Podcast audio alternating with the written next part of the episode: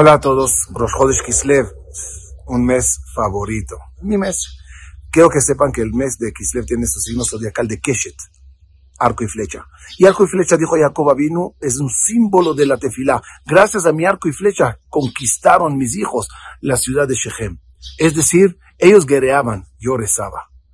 En estos momentos, en este mes que hay una guerra tan dura, tan difícil, tan peligrosa, es el momento que cada una y uno de nosotros saque su Keshet saque su arco y flecha, apunte y dispare.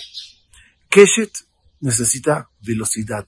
La flecha necesita la potencia para que llegue. Tu teilim, tu tefilá, tu shahid tus plegadas al Creador necesitan ser estiradas hasta el corazón para que lleguen muy altas. Ojalá que Hashem reciba todas las tefilot, todos los que, todos los teilim que hagamos desde hoy hasta el fin de mes el fin de mes, que se repita el milagro de los Maccabín, que pocos, sí somos pocos en el mundo, hay muchos musulmanes alrededor de nosotros. Hay que repetir la historia de los macabeos y que pocos ganen a muchos, gracias al Keshet, gracias a las tefilot.